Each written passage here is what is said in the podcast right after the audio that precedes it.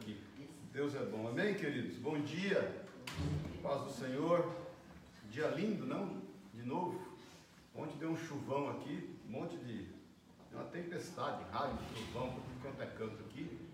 Eu achei que ia amanhecer nublado aí. Dia fantástico, né? Não sei onde você está, mas bem-vindo à minha casa. E muito bom estar na sua, né? Nesse novo momento, nesse novo modelo.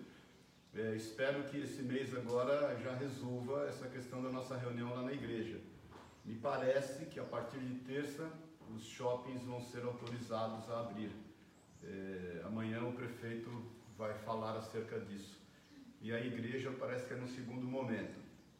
Mas a gente está aqui é, se submetendo às ordens né, Do, dos conselhos médicos e tudo. E a gente não sabe quando voltar qual vai ser a restrição de pessoas. Lá em Pouso Alegre, nós estamos fazendo duas reuniões, uma de manhã e uma tarde, e o limite é 30, 40 pessoas. Então a gente vai ver como vai ser aqui.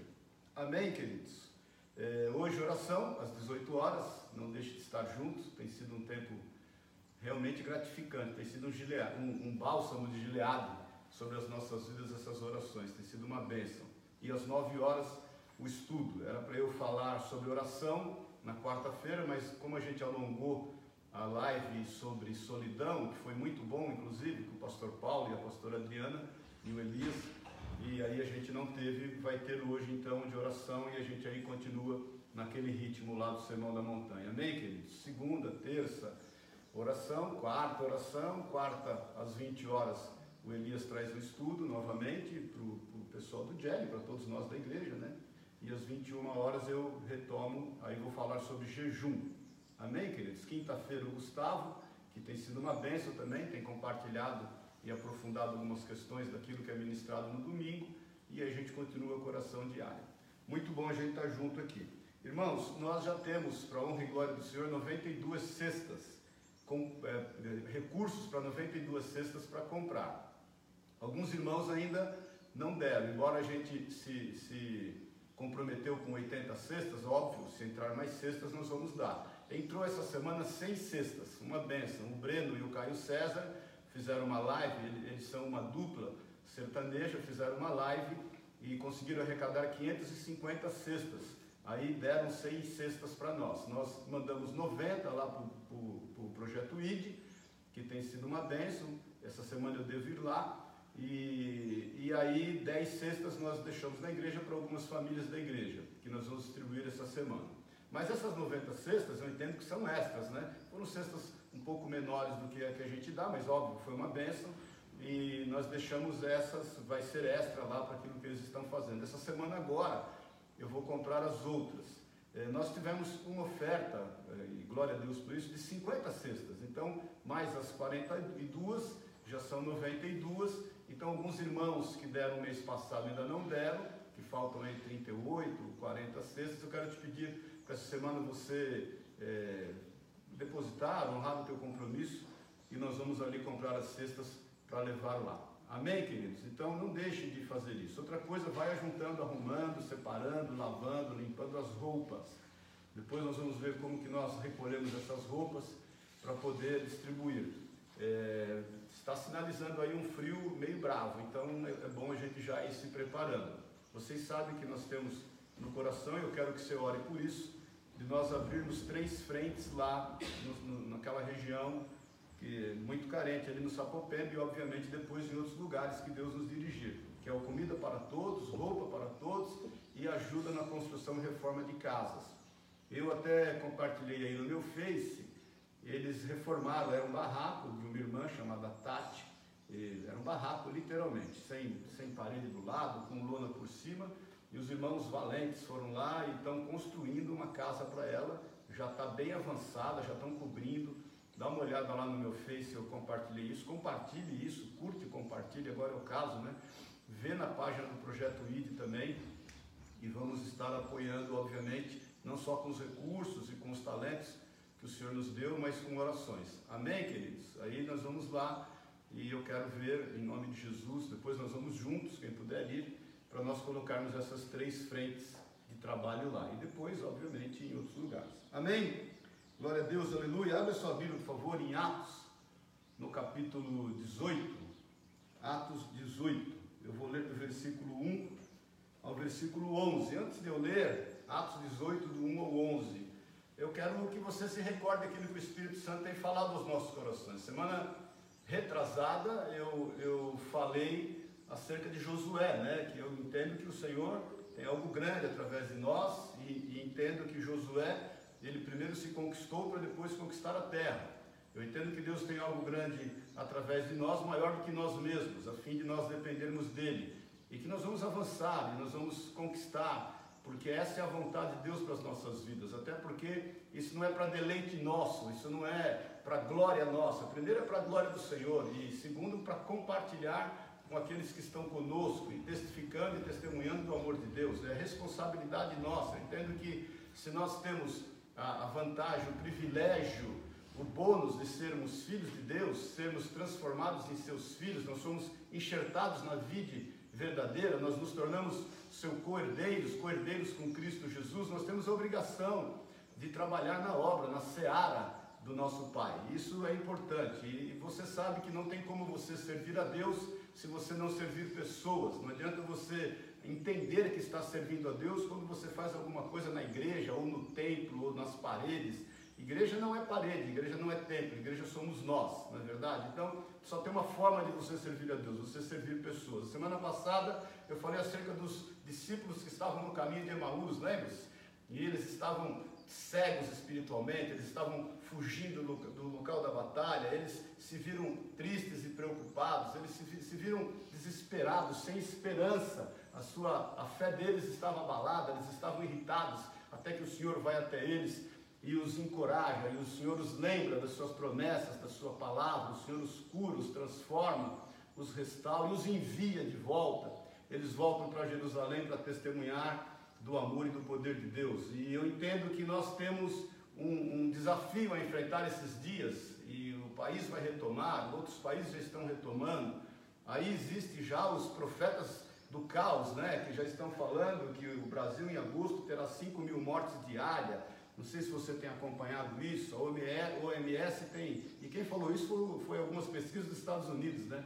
E a OMS diz que se preocupa muito, então eu entendo que nós temos um desafio a enfrentar, querido. Nós não podemos estar, então, acuados, enfiados em cavernas, como eu falei ontem na oração, no caso do, do, do, do de Gideão e o, e, o, e o povo de Israel ali naquele momento contra os midianitas.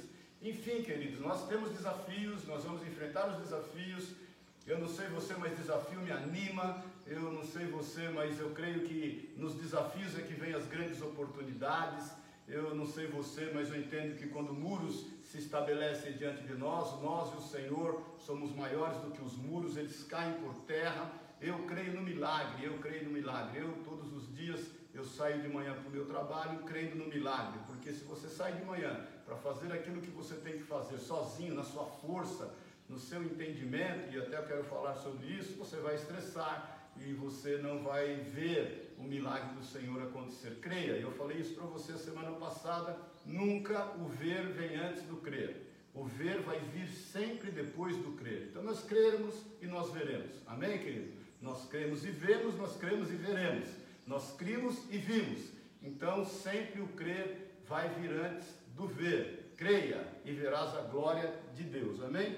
No versículo 1 diz assim, de Atos 18: Depois disto, deixando Paulo Atenas, partiu para Corinto.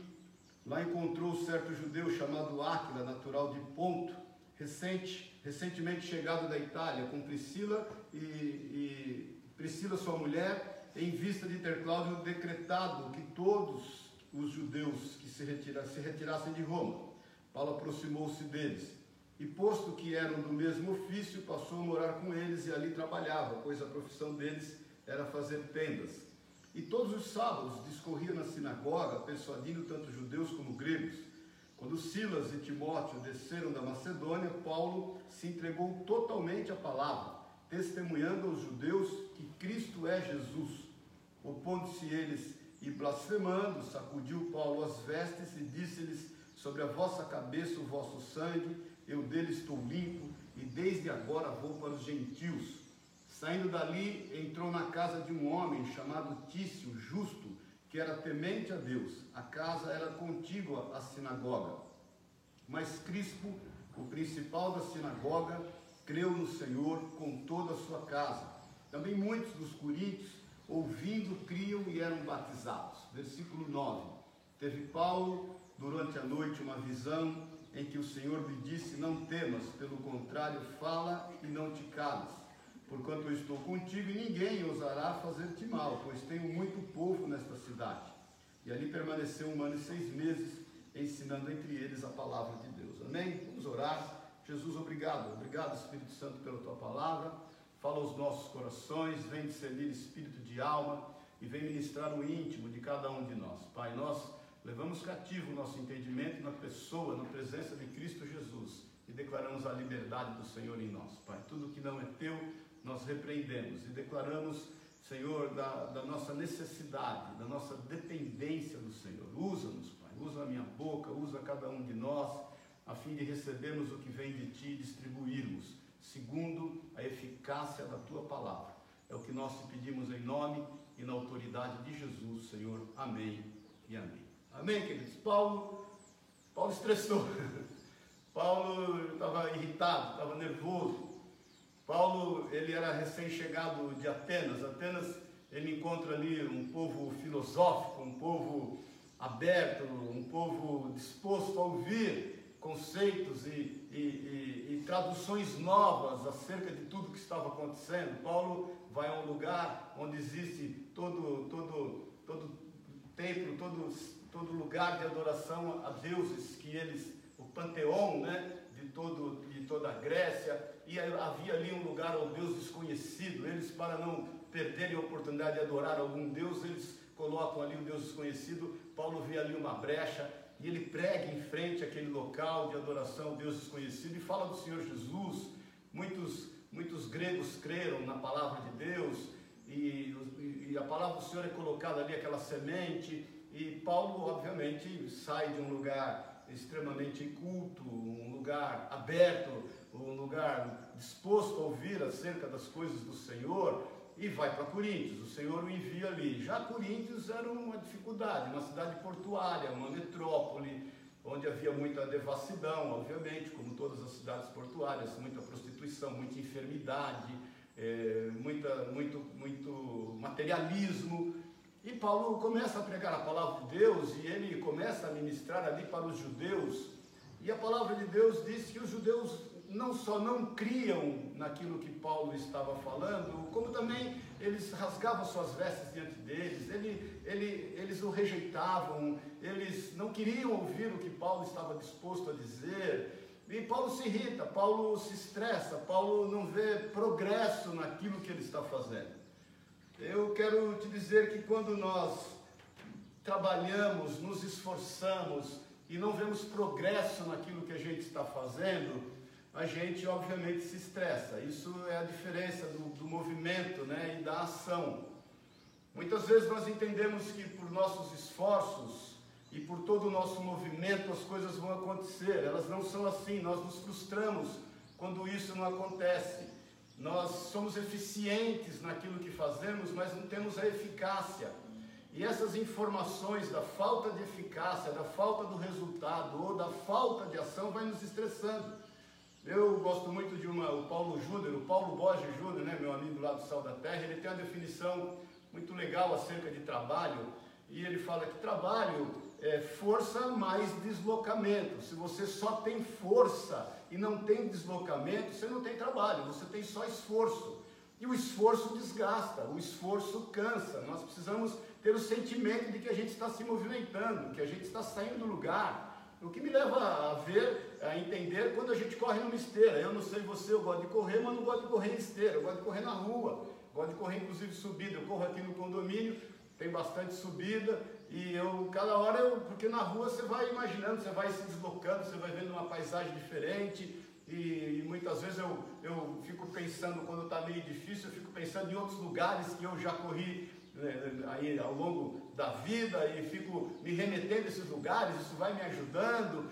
Mas quando eu particularmente corro na esteira, eu sinto falta do vento, eu me sinto abafado, pode estar o ar-condicionado ligado, e, e aquela, aquele sentimento de você não sair do lugar. Eu não sei você, mas eu quando desço da esteira fico meio tonto, fico meio sem direção. É o que exatamente acontece conosco quando a gente não sai do lugar, quando as coisas não progridem, quando a gente não tem uma ação, tem só um movimento, quando a gente não tem uma eficácia, a gente tem só uma eficiência, quando a gente não, não tem uma locomoção, a gente tem só esforço, a gente fica sem direção. E aí essa falta de direção nos confunde mais ainda. Nós precisamos ter uma cura, nós precisamos ter uma transformação, nós precisamos ter uma mudança de forma daquilo que a gente está fazendo. É, se não há progresso, é porque alguma coisa está errada, querido. Se não há eficácia, é porque algo está errado.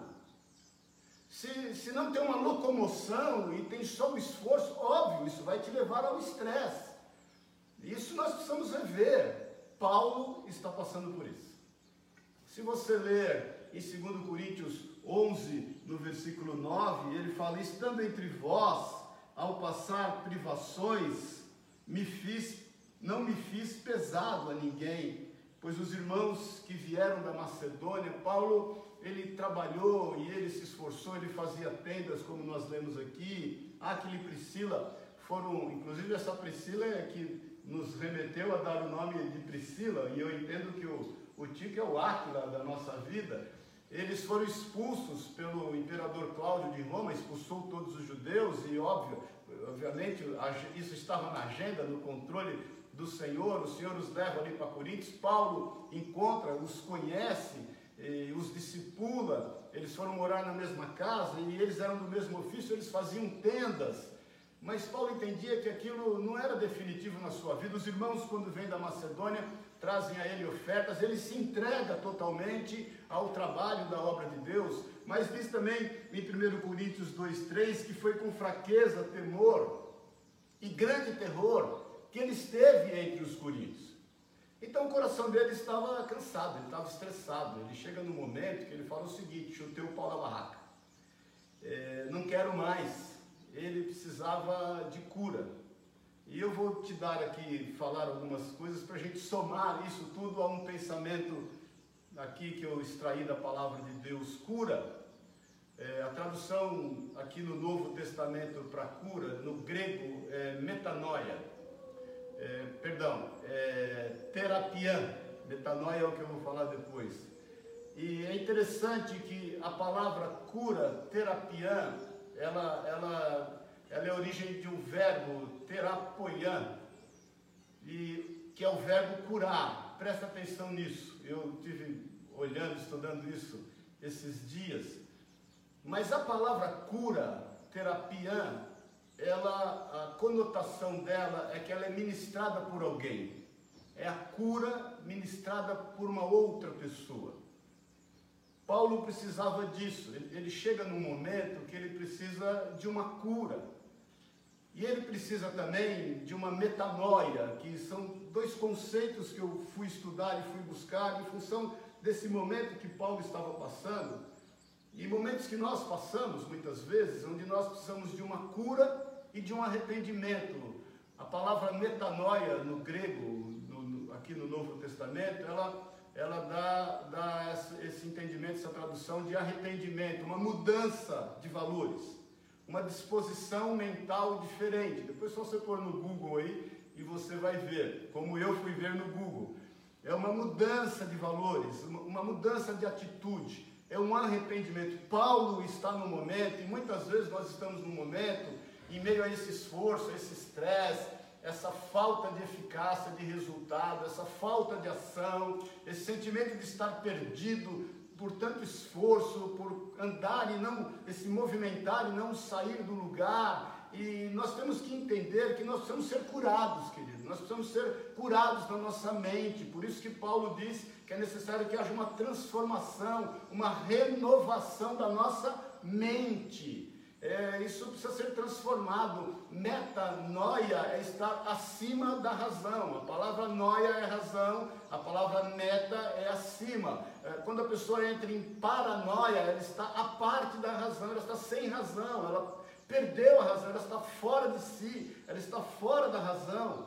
Então, é, eu entendo que o Senhor, aquilo que Ele quer mudar em nós, Ele quer transformar o nosso entendimento, Ele quer fazer com que a gente não esteja conformado com toda a situação que nós estamos vivendo, para que a gente saiba qual é a boa, perfeita e agradável vontade de Deus. Existe uma solação aí, querido, existe um entendimento errado, existe um espírito de fracasso, existem os profetas do caos, as pessoas estão cada vez mais deprimidas, querendo se isolar, estão se esforçando e não estão saindo do lugar. E é necessário que a gente não entre nessa vibe, que a gente não esteja caminhando nesse sentido. Nós precisamos ser curados e curados por alguém que possa nos curar, que é o Senhor. É isso que o Senhor faz nesse instante. É necessário que haja um arrependimento, uma mudança de conceito, de valores, uma transformação quanto acerca daquilo que está ao nosso redor. Precisamos mudança. Eu não sei você, mas eu tenho te falado, eu estou animado, eu não vejo a hora das coisas abrirem, eu não vejo a hora de ver os desafios novos, eu não vejo a hora de pôr em prática aquilo que o Senhor nos tem ministrado e ensinado, eu não vejo a hora de ver milagres, de ver coisas acontecerem, que venham as situações novas. Eu tenho te falado, é necessário um novo nós para esse novo momento. Paulo não entendia disso. Ele já vem no momento de estresse, ele vem no momento de dificuldade. Não era fácil, querido. Entenda isso. O, o perseguidor passou a ser perseguido. Tudo muda na vida desse homem, um grande servo de Deus. Ele se depara com tudo aquilo, ele estressa, ele fala o seguinte: chega, vou embora, acabou. Como os discípulos de Emaús. Então, irmãos, pense nisso acerca do que você está vivendo, daquilo que são os desafios que o Senhor permite. Nós, é bem verdade, nós muitas vezes idealizamos um mundo sem estresse, eu já te falei isso. A gente idealiza um mundo onde a gente não tenha dificuldades, onde a gente não tenha estresse, onde tudo possa estar extremamente controlado, programado. Muitas vezes nós, na é verdade, programamos algumas coisas, idealizamos, projetamos e as coisas mudaram. Eu passei há um tempo atrás, não, não sei se você se lembra, um, um videozinho de um rabino, um sábio rabino, depois você põe na internet aí, a história da lagosta, põe aí, talvez, talvez você ache dessa forma, eu não me recordo agora, um rabino que conta a história da lagosta, e ele fala que a lagosta, ele é um ser mole, mas ele habita numa casca dura. Aí ele diz assim, mas como é que a lagosta cresce? Porque se ela é mole, a casca dura. E ele explica que quando ela, ela vai crescendo, ela vai sofrendo pressão. Aquela pressão naquela casca pequena vai incomodando a lagosta. Aquilo é uma pressão, é, é, é preciso que haja uma mudança em função da pressão. Ela vai e se esconde dos seus predadores e ela põe fora aquela casca. E ela fica ali escondidinha até criar casca nova. E isso vai acontecendo, por isso que tem lagostas enormes, né? E em todo momento aquela pressão conduz, conduz ela a uma mudança. O que eu entendo que as pressões que a gente tem vivido e, e os desafios que a gente enfrenta, nós precisamos desse, desse metanoia, desse entendimento novo e buscar uma forma de nós aproveitarmos bem, como sinergia, essas pressões que nós sofremos. E é interessante que ele fala assim: ainda bem que a lagosta não tem médico. Porque se a lagosta tivesse médico, iam dar para ir, esses médicos, não tenho nada contra os médicos, amém, querido? Muito menos contra a ciência. Mas esses médicos dariam a ela um Valium, dariam a ela um antidepressivo, dariam a ela algo para que ela se acomodasse naquela casca tão pequena e que a pressiona tanto. Talvez você não tenha se apercebido que as dificuldades, as adversidades, elas têm construído algo melhor em nós. Talvez você não tenha aproveitado e glorificado a Deus é, pelas dificuldades que você tem passado, pelas pressões que você tem sofrido e você não tem se apercebido que o Senhor quer só te retirar um pouco. O Elias e o pastor Paulo e a Adriana falaram né, de solitude e solidão. Muitas vezes é necessário que você se retire um pouco, que você se refaça eu sempre digo que você pode entrar num lago de piranha, não tem problema até, desde que você não tenha nenhuma ferida, desde que você não tenha nenhum machucado. Se a piranha sentir um cheirinho de sangue, ela vai te atacar. Então é necessário que haja uma transformação e é necessário que a gente aproveite a pressão. Paulo, nesse momento, não conseguia enxergar isso. Não se, não se esqueça que ele estava com temor, terror é, e grande pressão quando ele está ali entre os irmãos. E com todas essas informações, aí eu quero avaliar com você esse, esse texto, essa parte, quando Jesus o visita.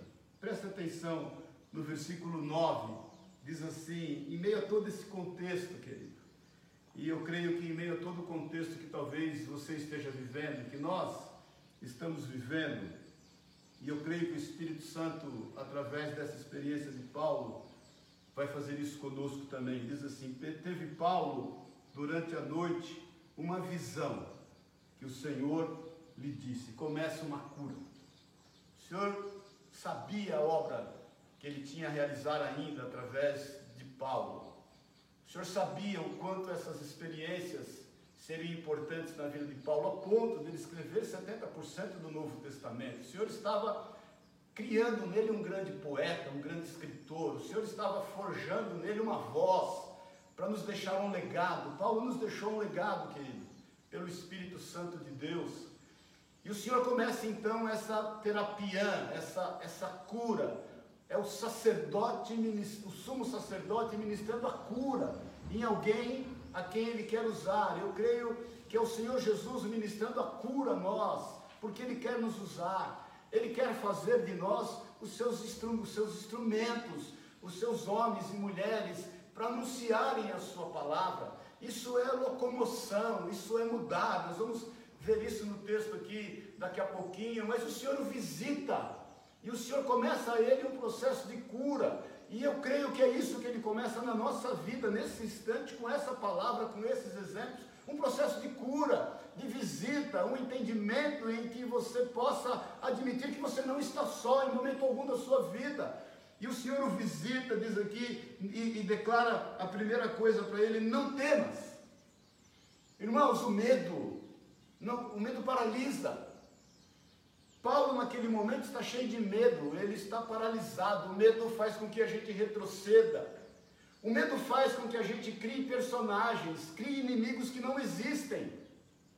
O medo faz com que a gente distorça as palavras e as situações a fim de estar fazendo com que esse monstro medo cresça em nós. Muitas vezes esse medo tem nos assolado, tem assolado muitas pessoas, muitos irmãos, e eu já te digo, quantas vezes eu te disse, querido, que nem todos os pensamentos que vêm à tua mente são teus. Olha, não se esqueça que demônios são anjos caídos. E a tradução literal para anjo é mensageiro. Muitas vezes você recebe mensagem de demônios que são anjos caídos e que elas estão assolando a sua vida e elas estão fomentando o seu medo. Medo não é de Deus. A Bíblia diz que aquele que teme é porque ainda não foi aperfeiçoado no amor, ainda não entendeu. Isso João nos fala na primeira epístola de João, ele ainda não entendeu que ele é amado do Senhor. Então, Paulo nesse momento não entendia, ele precisava de uma cura. Vem o Senhor e o cura e fala: Paulo, não temas, esse medo vai te paralisar, esse medo vai te lançar para a caverna, esse medo vai te fazer retroceder, esse medo está fazendo você criar fantasmas. Quando muitas pessoas têm medo e elas vão em algum lugar escuro, elas acham que estão vendo um vulto, elas, elas criam nos seus, nas suas mentes uma sensação de que algo está se movendo. Não sei se você já passou por isso, ou se já teve sonhos em relação a isso. Obviamente teve. Eu tive vários de estar sendo perseguido, nos sonhos, e aí eu não conseguia falar, não conseguia correr, e estava paralisado. E quantas vezes você cria fantasmas, querido, mas a cura do Senhor vem nas nossas vidas para que a gente não tema. Porque o Senhor tem uma obra, e algo grande a fazer em nós, através de nós. Aí ele fala, pelo contrário, metanoia, muda, se arrependa, muda esse teu entendimento, sai dessa casca sai dessa casca. Você tem que sair da pressão. Eu tenho falado para alguns amigos meus empresários, eu falo, sai, sai do corner, porque muitas vezes nós, que, que nós, no momento que nós estamos passando, nós estamos no ringue e a gente está nas cordas. lá naquele corte das cordas, estamos levando soco para tudo quanto é lado. A gente tem que sair, querido, sair das cordas, sair do corner. Busque uma forma de sair dessa, dessa tensão. Olha, pelo contrário, tem uma mudança no teu entendimento. Se arrependa daquilo que você está vivendo, daquilo que você está passando. Tem uma mudança, uma disposição mental. Se converta ao caminho do Senhor. Então o Senhor, é impressionante como o Senhor vem manifestando mesmo o seu amor e o seu cuidado para com Paulo e para conosco, e nós precisamos ser curados, e nós precisamos agir de forma contrária àquilo que a gente está agindo. Mais uma vez eu te falo, se não está havendo progresso, se não está havendo ação, se está só movimentando, é, se você está agindo somente na sua força e as coisas não estão acontecendo, algo está errado. Precisa haver uma mudança. E essa mudança começa dentro de você. Te falei outro dia, Josué primeiro se conquistou para depois conquistar a terra. Um, um, líder, ele primeiro precisa se liderar para depois liderar. Algo novo precisa acontecer, algo contrário àquilo que você está fazendo, que nós estamos fazendo.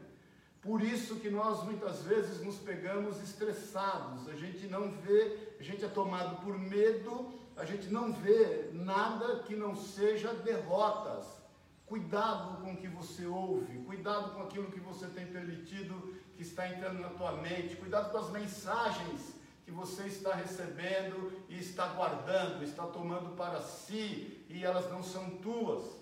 E o Senhor deixa, deixa isso claro, Paulo, é o seguinte, meu irmão, não temas, não temas, pelo contrário, diz ainda o texto, fala, tenha uma ação, e não te cales, porque eu ainda tenho muito povo nessa cidade. É, deixa eu te falar, querido, quando nós somos instruídos pelo Senhor para fazer de forma contrária, nós temos que ter a ação é a diferença da eficiência e da eficácia, é a diferença do movimento e da ação. Paulo estava se movimentando, Paulo estava num momento em que ele era muito eficiente, não se esqueça que ele era um doutor da lei, mas não estava tendo eficácia da forma como ele estava fazendo. É bem verdade você ler um pouco antes que Cristo e toda a sua casa, Crispo e toda a sua casa foram batizados, muitos corintos eram batizados, criam e eram batizados, mas ele não enxergava isso, ele não enxergava o que o Senhor já estava fazendo. Ele, tomado, obviamente, por todas essas situações e circunstâncias, ele, ele, ele não enxergava, por isso que o Senhor fala o seguinte: faz tudo ao contrário do que você está fazendo, fala, haja, tenha uma atitude, não te cales. E o Senhor dá a ele um grande recado, ele fala: Eu tenho muito povo nessa cidade é outra coisa que me leva a pensar. Quando nós, envolvidos no trabalho, nós nos locomovemos, na é verdade, aquilo que é o conceito que o Paulo Júnior define muito bem. Mais uma vez te lembrando, Paulo Borges Júnior define muito bem. Porque o trabalho é a soma do esforço mais o deslocamento. Mas deslocar para o quê e para onde?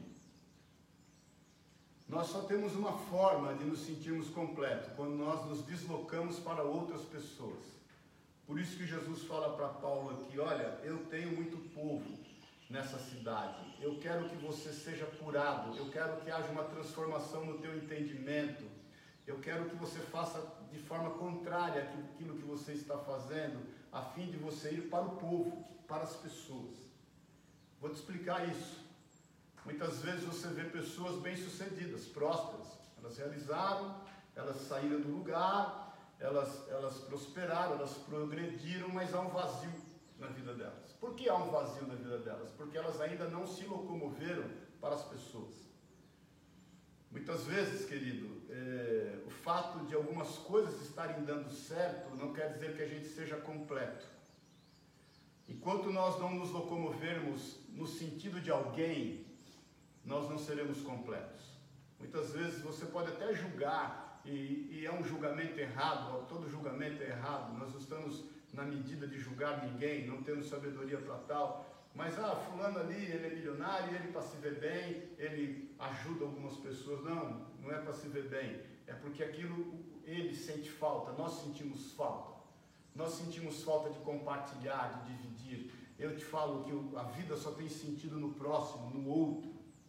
Talvez você não tenha recursos também, talvez você não esteja progredindo, porque você está querendo o progresso só para o seu deleite. A Bíblia diz isso. Muitos oram, e Tiago fala isso, né? Muitos oram e não têm porque pedem para o seu próprio deleite administra os seus próprios interesses, o vazio vai continuar igual. Você pode até ter alguns progressos, você pode ter alguns, algumas, alguns momentos de prosperidade, mas você vai continuar vazio se você não se empenhar em se deslocar em direção às pessoas. Se você quer ter uma empresa só para ganhar dinheiro e não está pensando em gerar empregos e beneficiar aqueles que estão junto de você, reveja o seu conceito de empresário. Se você quer trabalhar e entrar para trabalhar numa empresa para tomar o lugar do seu chefe, do seu patrão, e não quer somar com ele, a fim de, de ver as pessoas sendo beneficiadas, reveja o seu ingresso ou a sua posição nessa empresa. Não estou te falando que você não pode, não possa galgar, não possa conquistar, né, é, novos horizontes, novos lugares, mas deixa Deus fazer isso. Faça como José Falei sobre isso outro dia. Deixa o Senhor te prosperar. Vai fazendo o teu melhor. Faça o teu melhor, como José. José fez o melhor como escravo na casa de Potifar. José fez o melhor como presidiário. José fez sempre o melhor na posição em que ele estava e o Senhor foi o elevando. Então nós temos que somar a outros, queridos. Seja qual for a nossa condição, nós temos que apoiar aqueles que estão nos liderando a fim de que todos sejam beneficiados. Esse é o nosso alvo. Nós vamos apoiar aqueles que estão nos liderando a fim de que ele venha nos reconhecer, ou venha nos promover, ou venha nos pagar mais. Não, não, é a fim de que todos sejam beneficiados. E você vai então ver que o teu vazio vai sendo completo. Nós não temos que liderar aqueles que estão sendo liderados por nós para que nós somente estejamos administrando os frutos sozinhos. Nós temos que devolver isso. Amém, querido? Está claro isso para você? Eu quero que o Senhor te livre hoje de todo ostracismo, de toda dependência eh, mental daquilo que os teus olhos estão vendo em nome de Jesus. Eu quero que em nome de Jesus você receba essa palavra do Senhor. Olha, não temas, não temas. Não pare de falar, pelo contrário, fala, não te cales. Tenha uma ação, porque eu tenho muito povo nesta cidade. Vá para as pessoas e para as necessidades delas. Olha, eu estava falando para a galera aí que chegou às 100 cestas básicas lá do Breno e César, né? Que foi uma Breno e Caio César. E aí chegou, entregaram lá no escritório, no segundo subsolo, a gente teve que levar lá para o décimo primeiro andar, e no outro dia teve que descer de novo para poder os irmãos pegarem, que eles vieram pegar no dia seguinte, eles levaram na terça, eles vieram pegar na quarta. Eu estava falando para a galera lá, segurando a cesta, falei, dá glória a Deus, você segura uma cesta dessa, dá glória a Deus, alguém vai ser alimentado.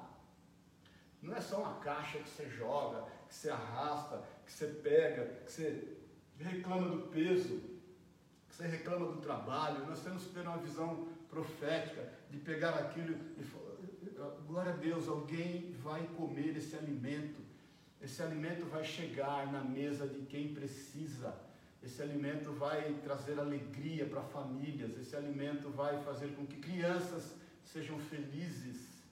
Há um propósito em tudo que o Senhor tem permitido na nossa vida. E eu estou encerrando, queridos. Não temas, pelo contrário, fala e não te cales. Versículo 10. Porque eu estou contigo. Eu estou contigo. Irmãos, a presença do Senhor, Jesus é Emmanuel, querido, é Deus conosco. Não houve um momento da sua vida, nenhum momento da sua vida que você esteve só. Não houve. A Bíblia diz que desde o ventre da tua mãe, o Senhor já te visitava, e já falava com você, já te chamava pelo seu nome. Deus tem o controle de todas as coisas. Ele nos conhece de forma individual. Você sabe disso. Não há ninguém igual a você. Ninguém. Não há uma pessoa que seja igual a você. Não, não pode haver um clone teu. O Senhor é contigo. O Senhor é contigo em meio a essa situação que você está vivendo. O Senhor é contigo para te livrar do medo. O Senhor é contigo para te curar. O Senhor é contigo para que você faça ao contrário daquilo que você está fazendo. O Senhor é contigo para te dar esperança, para te encher de alegria. O Senhor é contigo para te motivar, uma motivação genuína, não é uma motivação na alma, não é uma motivação emocional, é uma motivação espiritual, é o senso de responsabilidade, é a certeza de quem nós somos, é estarmos livres dessa crise de identidade. Nós somos seus filhos e nós não estamos sós. Ele fala isso quando ele está indo. É, para a cruz, né? Ele, a partir de João 14, são as últimas 24 horas do Senhor, ele começa a ministrar acerca do Espírito Santo. Ele fala: Eu não vos deixarei sós, eu vos enviarei o outro, e o outro é o consolador. A palavra outro quer dizer o mesmo em gênero e grau. Nós não estamos sós, o Espírito Santo é sobre a nossa vida. Paulo precisava ouvir aquilo, e você precisa ouvir isso. O Senhor está contigo. Eu estou contigo. E ninguém ousará fazer-te mal. Ninguém vai te fazer mal. O Senhor põe limites, irmãos. Saiba em nome de Jesus, em nome de Jesus, o Senhor põe limites nas situações que queiram se levantar contra a tua vida. Há limites. Saiba em nome de Jesus que o Senhor com certeza está zelando e cuidando pela tua vida. Se existem anjos caídos querendo trazer mensagens contrárias à vontade de Deus na tua vida, existem muito mais anjos, mas muito mais. Não se esqueça que a Bíblia fala que Satanás, quando cai, bate a sua cauda e derrama um terço dos anjos dos céus. Tem mais dois terços. Existem anjos, querido, ao teu redor para te livrarem de todo o mal. Então é o seguinte: eu estou contigo, ninguém ousará te fazer mal. Vence os seus medos. Muitas vezes você não tem inimigos reais, mas você está criando inimigos reais. Seja forte e corajoso. Enfrente as suas adversidades. O Senhor é contigo, querido. Ninguém vai te ousar fazer mal. Declare em nome de Jesus a queda, a destruição desses inimigos, muitas vezes fantasmas. São fantasmas na tua mente.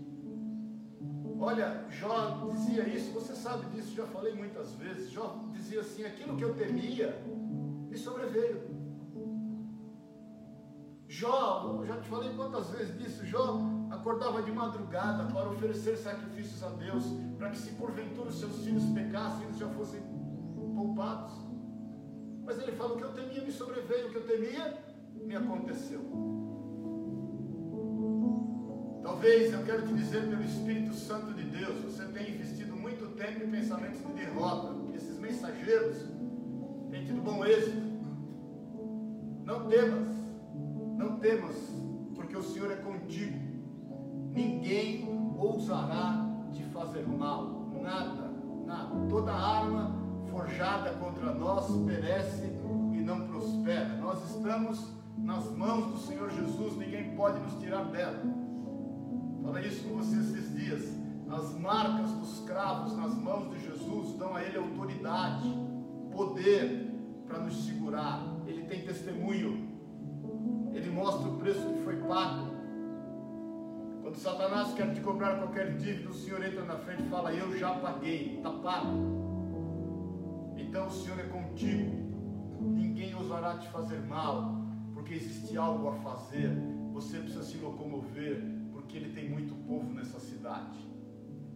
Olha, irmãos, quer se sentir bem?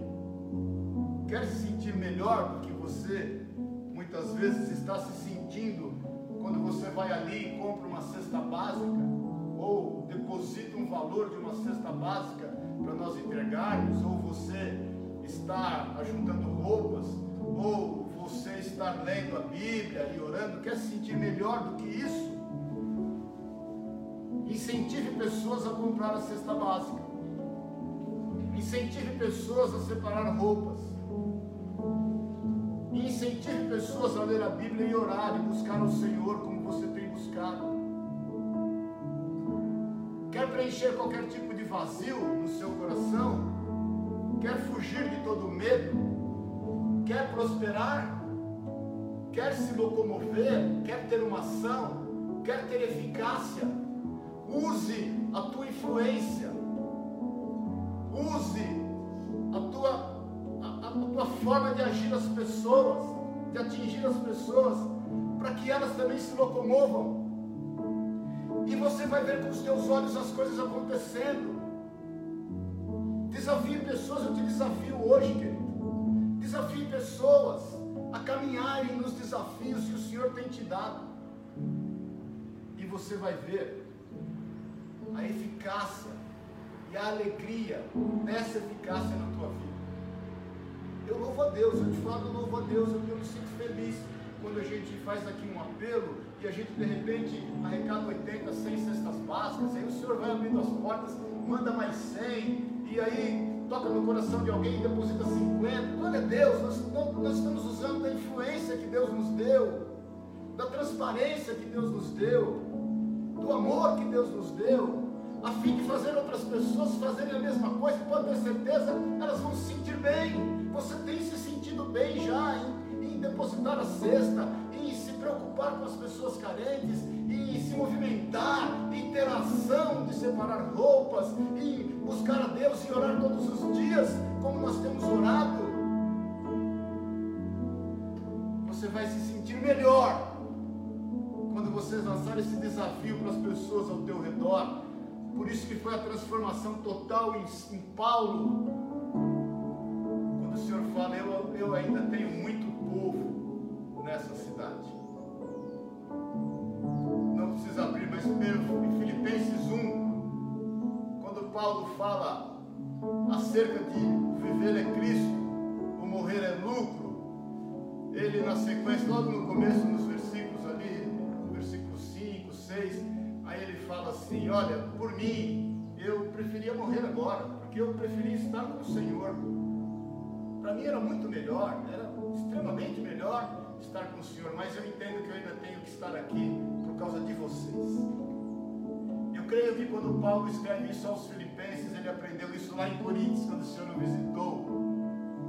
E o Senhor deu a ele a visão de ter muita gente, de que ele precisava se locomover para as pessoas não se locomover para os seus objetivos somente, não se locomover para os seus sonhos, não se locomover para as suas conquistas, mas se locomover para as pessoas, para o povo.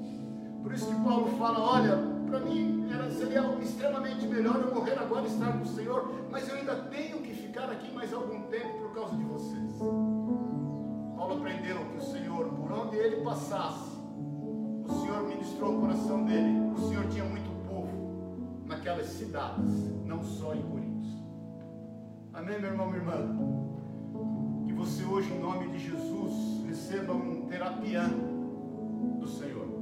Uma cura ministrada pelo sumo sacerdote, uma cura ministrada por alguém.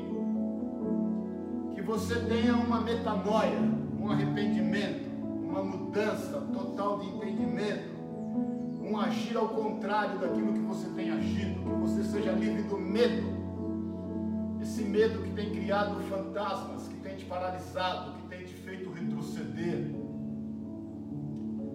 você fale, não se cale, que você entenda que o Senhor é contigo, por onde você for, que você saiba definitivamente que o Senhor põe limites aos seus opositores, porque nada vai te acontecer. Ele tem anjos acampados ao seu redor. Corra riscos consciente com o Senhor. Corra riscos embasados na palavra de Deus. E que você se locomova para as pessoas. Que nós venhamos a nos locomover para as pessoas. Porque o Senhor tem muito povo nessa cidade. Que nós estejamos agindo além da eficiência da eficácia, que nós estejamos indo além do movimento, mas tendo ação, e que nós sejamos completos, repletos, transbordantes, porque rios de águas vivas fluem do nosso interior. Creia nisso em nome de Jesus. Esse é o novo tempo que nos espera, e esse é o novo tempo que nós vamos enfrentar. E eu creio que nós sairemos dessa situação melhor do que entramos. Creio piamente que nós sairemos melhor do que entramos. Creio piamente nisso. Creio que muitas coisas irão se ajustar. Creio no papel da igreja. E eu te faço esse desafio. Te faço esse desafio, irmãos. Em nome de Jesus. Desafie as pessoas na medida em que você está sendo desafiado. Porque aí você não vai estar fazendo só para o seu deleite. Amém? Desafie as pessoas nos desafios que você está sendo desafiado. Se regozije se alegre nisso. Dê glória a Deus por aquilo que Ele tem feito na tua vida. Tenha como alvo servir as pessoas. Olha, eu, quando quebrei lá em 2002, escritório. Nessa época eu tinha distribuidora só e atacado, né? Não tinha, tinha vendido a fábrica, tinha vendido as lojas. E eu lembro quando eu mudei de escritório, eu recebi é, três irmãos no meu escritório. Fui para um escritório pequenininho. Aluguei da dona Geni, você me lembra, né? E, que já até faleceu lá em Pouso Alegre. Aí fui para um escritório pequenininho, só com dois funcionários. Depois até saiu, uma. E aí esses irmãos foram me visitar lá, servos de Deus, pastores, profetas. Essa irmã de Goiânia me entregou uma palavra profética que se cumpriu. Mão de Deus, provisão de Deus. Mas aí eu, o que me constrangeu é que eu não tinha um óculos. Veja bem, um distribuidor de óculos. Eu não tinha um óculos para dar para eles. E eu, eu lembro que eu orei e falei, Senhor, eu sempre gostei dar presentes, eu sempre gostei de abençoar as pessoas. Eu gosto de pagar conta, irmãos. Eu gosto de pagar café, eu gosto de pagar janta, eu gosto de pagar almoço. Eu, eu gosto tenho prazer. E, e aí eu, eu orei e falei, Senhor, eu não tenho um óculos, puxa vida. Eu que já tive tantos óculos, milhares de óculos, não tenho um óculos para dar para ela. E não dei. Deus ouviu a minha oração. E hoje, irmãos, olha, Deus mudou, obviamente. Nós não paramos de querer fazer o bem. O Elias me mandou hoje aí um áudio uma irmã que é amiga da mãe dele, que está sem enxergar e ela precisava do óculos para ler a Bíblia. O Elias me mandou o zap todo emocionado que nós estamos dando óculos para ela. E eu pensei naquele momento que eu vivi. Quem trabalha comigo é só você perguntar. Eles até não gostam que eu fico na loja. Porque eu quero dar desconto. Eu quero vender no custo abaixo dele. Eu quero dar. Se eu vejo uma criança, um pai com dificuldade, meu Deus, eu vejo às vezes um casal entrando com dificuldade no orçamento de fazer o óculos do filho, eu, eu prefiro dar. Pergunta para o pessoal que trabalha comigo, eles vão te falar. Eles falam assim, Maurício, vai dar uma volta. Porque às vezes eles estão com uma venda fechada. Quantas vezes? Às vezes uma venda fechada. Lembro uma vez uma venda, o vendedor fechou uma venda lá de dois mil reais. Eu. E aí era uma pessoa conhecida minha. Eu falei, o que? Você cobrou? Não é para cobrar, não. Não, mas eu, não, não é para cobrar. Eu não quero que cobre. Quantas vezes, pergunte aí, eu dei o valor da comissão para o vendedor não ter, obviamente, investido o tempo dele num projeto só meu, não é verdade? E eu pagava a ele, paguei a ele o valor da comissão, da venda, e não cobrei da pessoa. Porque eu quero abençoar os dois, ele que está trabalhando e esse que eu ofertei. A oferta foi minha. Isso dá sentido na nossa vida. Isso nos faz ser não só completos, nos faz ser transbordantes. Então transborde, irmão. Transborde para a direita, transborde para a esquerda, transborde para todos os lados. Transborde. Dá, dar-se-vos-á, boa medida, recalcada, sacudida e transbordante também vos darão a voz. Amém? Eu quero te fazer um apelo nesta manhã em nome de Jesus. Se prostre ao Senhor. Se não está acontecendo, é porque tem algo errado. Reconheça, se arrependa, se arrependa. Metanoia. Da razão. Não fique em paranoia, fora da razão. Esteja acima, transcenda, transcenda, querido. Faça contrário àquilo que você está fazendo. Mude o foco.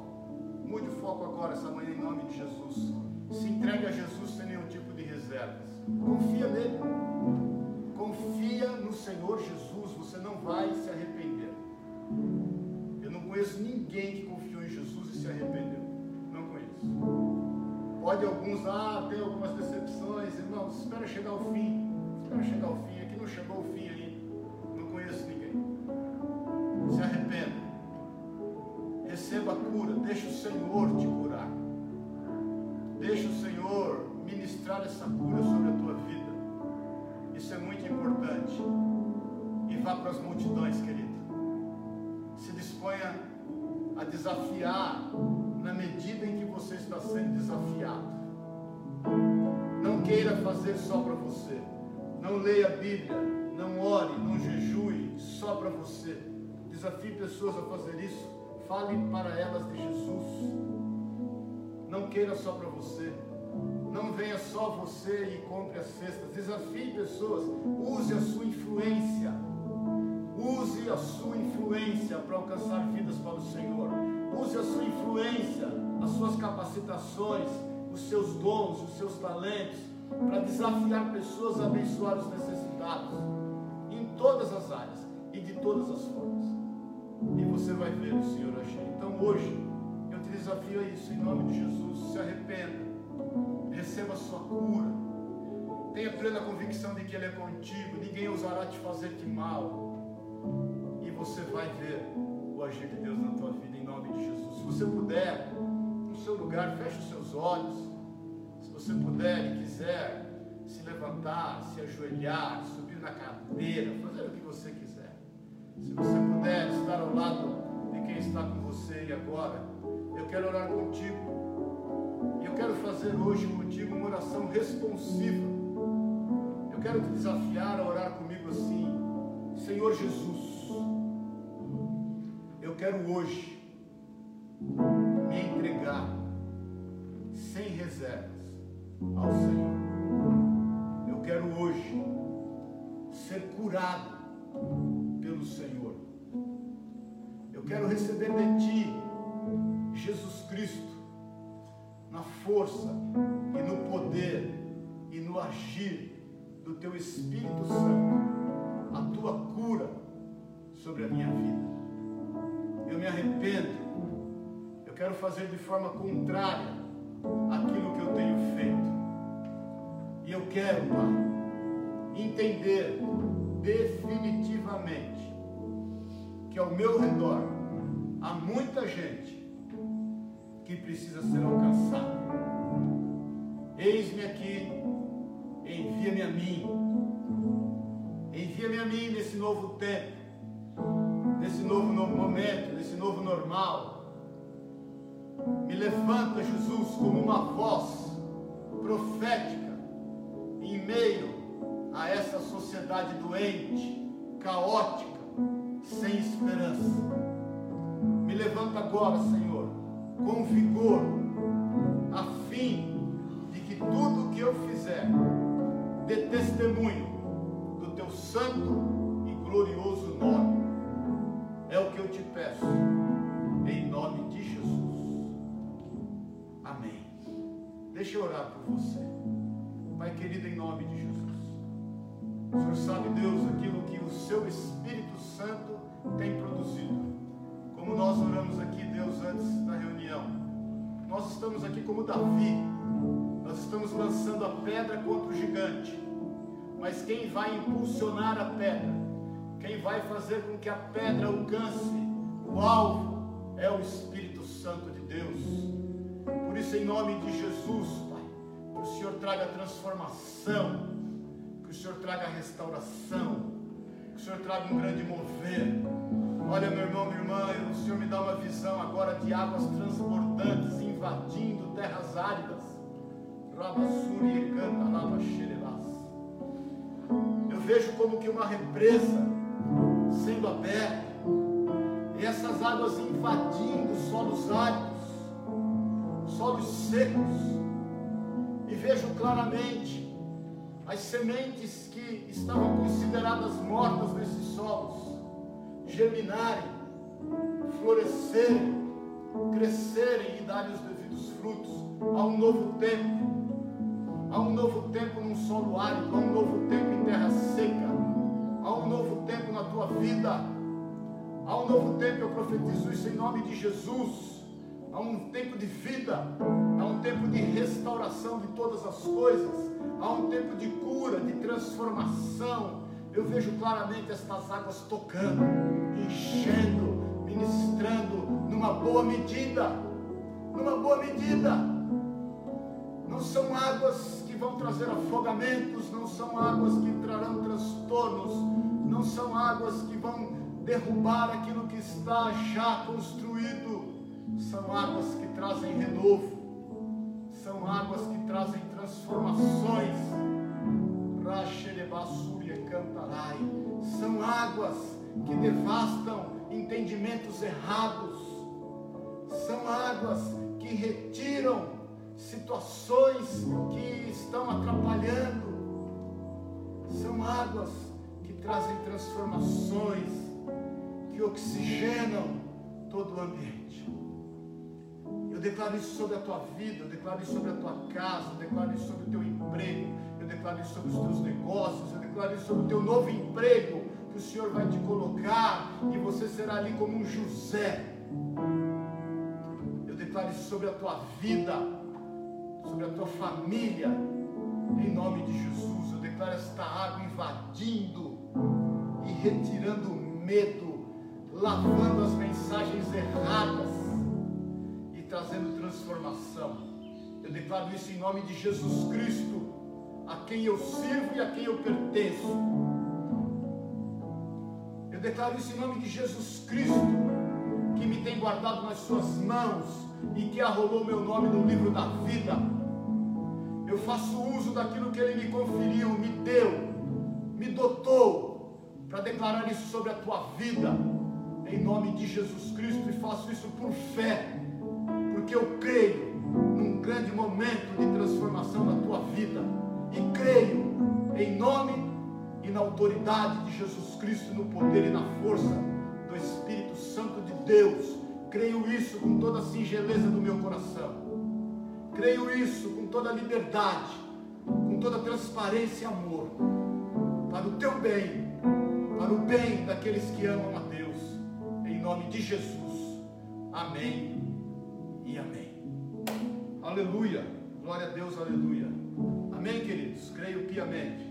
Creia a tua casa invadida, creia a tua vida invadida pelo bem do Senhor, pelo amor do Senhor, em nome de Jesus. Portanto, meu irmão, minha irmã, não te cales, não te cales, pelo contrário, fales, porque eu sou contigo e ninguém ousará te fazer mal, porque eu tenho muito povo nesta cidade.